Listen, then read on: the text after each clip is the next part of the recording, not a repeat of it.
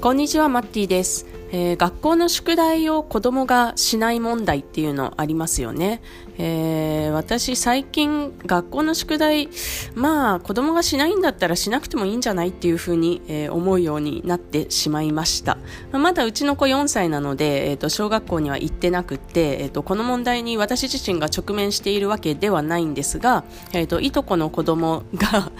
あ、あ、子供のいいとこですね。えっ、と、まあ私にとっては甥っ子か。甥っ子が、えー、すっごい宿題嫌いでもう本当に、あのー、やらせるの大変なんですよねなんかこんなに無理してやらせても勉強嫌いになるだけだしなんかこのこの頑張って宿題やらせることに意味あんのかなって思うようになったのをきっかけにまあなんか宿題子供やりたくなかったらしなくてもいいんじゃないのっていうふうに思うようになってしまいました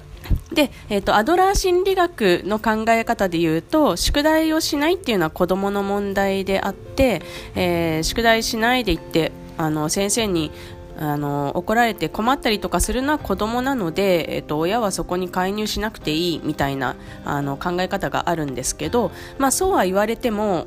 あの一応なんか親が宿題を見るのがなんていうのかな親の責任みたいな風に、えーと、多分小学校とかって考えてると思うので学校の先生は。まあなんかね自分の責任にされるわけで、えーと、どうすればみたいな感じになりますよね。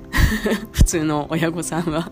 はい。でえっ、ー、とそれでですねあの昨日お話しした子供にたくさん失敗してほしいっていう考え方で、えー、この問題を見てみると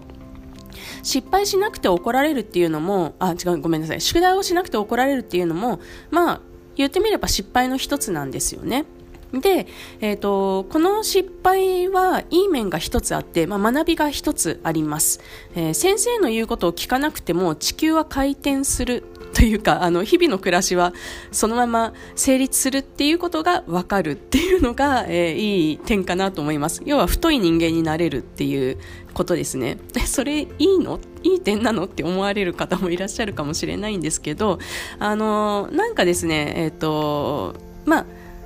えー、学生時代いい子だった子の方がなんかこう大人になってから線が細くってでやんちゃな子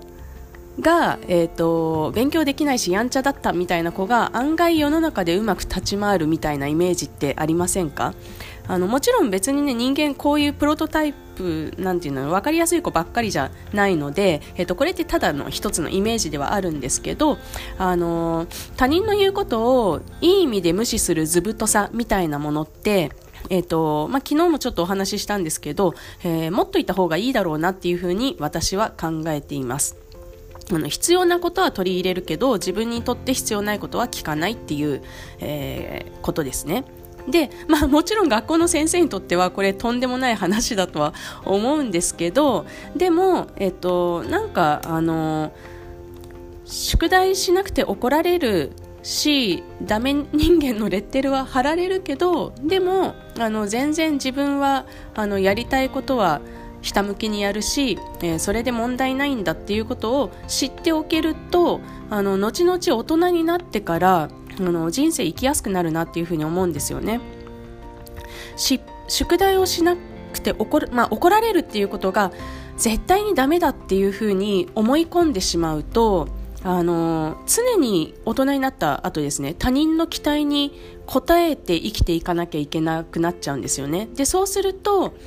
うんなんだろうななんか新しい発明をしにくいというか新しいものを生み出しにくくなると思うんですよあの例えば企業の中で言うとなんかその企業文化の中で良しとされていることが世の中にとってベストだとは限らないっていうことってよくあると思うんですね。あのなんか企業の中で、えーと、なんとなく習慣でこれが良いとされていることに対してはその怒られないように生きていこうとする人は順応すると思うんですけど、えーと、なんか世の中にとってうちの会社はこれを良しとしてるけれども世の中全体から見た時にこっちの新しいことをやった方が絶対にいいんだみたいなものの見方はちょっとやりにくくなるんですよね。それはその会社の中の常識が、えーとその新しい考え方の方ではないからっていうだけの理由で。で、えーと、やっぱり仕事ができるとかあの稼げるっていう視点で見た時に新しいものを見つけてこれるっていうのはすごく大切なポイントなのであの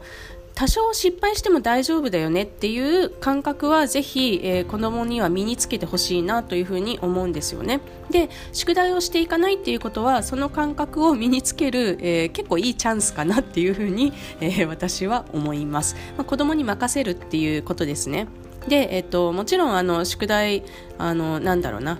えっ、と、やらなきゃいけないことはやるんだよっていうことはもちろん言うんですけど、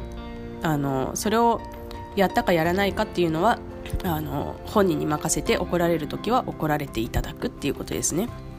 で、えーと、先生にはちゃんと見てくださいねみたいなことを言われるかと思うんですがまああのまあ、モンスターペアレントにはあの皆さんなりたくないと思いますし私もなりたくないので、えーと、もし私だったら、まあ、ヘラヘラしながら流しつつごまかしつつ謝りつつ 過ごすかなというふうに、えー、思います。で、えーとちなみに私は宿題はちゃんとやる方だったんですけどあのまあ、なんだろうな、まあ、昨日もちょっと話したんですけど、高校3年生の時に、あの、私のその勉強の進み具合に対しては、全然ぴったり来ない、レベルの低い宿題をいっぱい出されて、自分の時間をそれで埋められてしまって、正直、鬱になりました。なので、えっ、ー、と、学校っていうのは、みんなにとって平均的にこの辺っていう宿題を出してるだけなので、えっ、ー、と、その宿題が、皆さんの子供にぴったりなものが出てるかというと必ずしもそうではない可能性があります。えーと、場合によっては宿題のレベルが低すぎてつまらないかもしれないし場合によっては宿題のレベルが高すぎてついていけないかもしれないんですねでそういうものを無理してやると結構精神的に良くなかったりもするのであのーまあ、宿題はやんなくてもいいかなって私思ってるんですけど勉強のサポートはしてもらえるといいかなっていうふうに考えています。あのまあその勉強が追いついてない子だとしたらその宿題をやる時間を使って1学年下の算数をやった方がぴったり合うかもしれないですし、えーと、勉強が進んでる子でもう宿題の内容はまあ親が見ていてどう見ても、うん、なんていうか作業でしかないというかもう分かりきっていてつまらなそうだ。あのマイナスの効果になっているって思うんだったらあのまあ、宿題をやるかどうかっていうのは子供に任せて、まあ、その時間にあの先の勉強を進んだ方が子供にとっては楽しいかもしれないし、まあ、ちょっとその辺はあのケースバイケースなんで今絶対こうしてくださいということは言えないんですけどあの勉強ができていればそれでいいんじゃないっていうふうに、えー、私は正直、えー、今思っています。えー、ということで、えー、今日も聞いてくださってありがとうございます。